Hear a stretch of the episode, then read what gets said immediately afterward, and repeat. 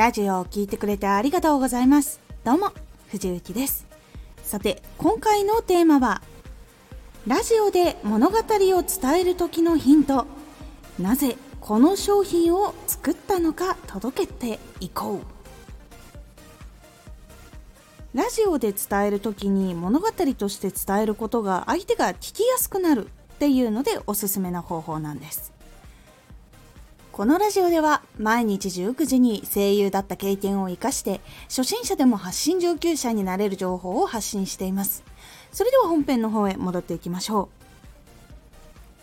う。物語形式にすると先が気になりながら聞くことができるので退屈しにくくなるというのがいいポイントとして挙げられます。そして物語を伝える時にもいくつかヒントがあります。今回はその中でなぜこの商品サービス配信を作ったのかについてお話ししていった方がいいというところでそこについて今回具体的にお話をしていこうと思います。でなぜこう商品ができたのかサービスができたのかっていう物語を伝えるのがどうしていいのかっていうと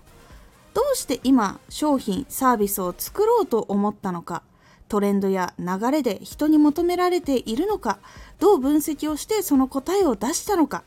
という開発とか思いついた時とかやり始めた時にどういう困難にぶつかってどう乗り越えようとしたのかっていうのを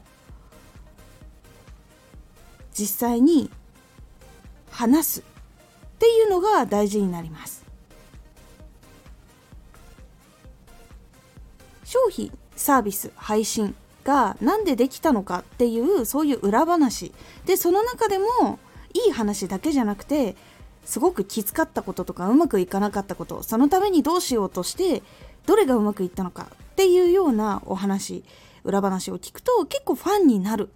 とかあとはビジネスの参考になるとかこの商品が欲しいとかこの人の配信を応援したいとか興味を持って聞いていただくことができます。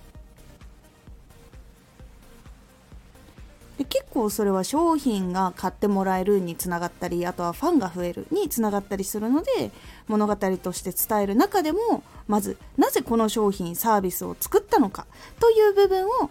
実際にあったことを含めてお話をするようにすることでファンが増えたりとかするのでおすすめですというお話です。なので今日のポイントは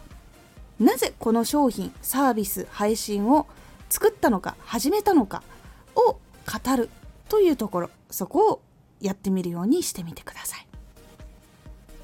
このラジオでは毎日19時に声優だった経験を生かして初心者でも発信上級者になれる情報を発信していますのでフォローしてお待ちください。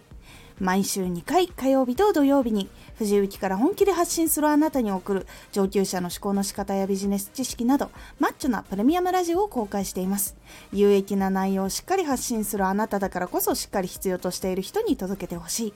毎週2回火曜日と土曜日ぜひお聴きくださいツイッターもやってます。ツイッターでは活動している中で気がついたことや役に立ったことをお伝えしています。ぜひこちらもチェックしてみてね。コメントやレター、いつもありがとうございます。では、また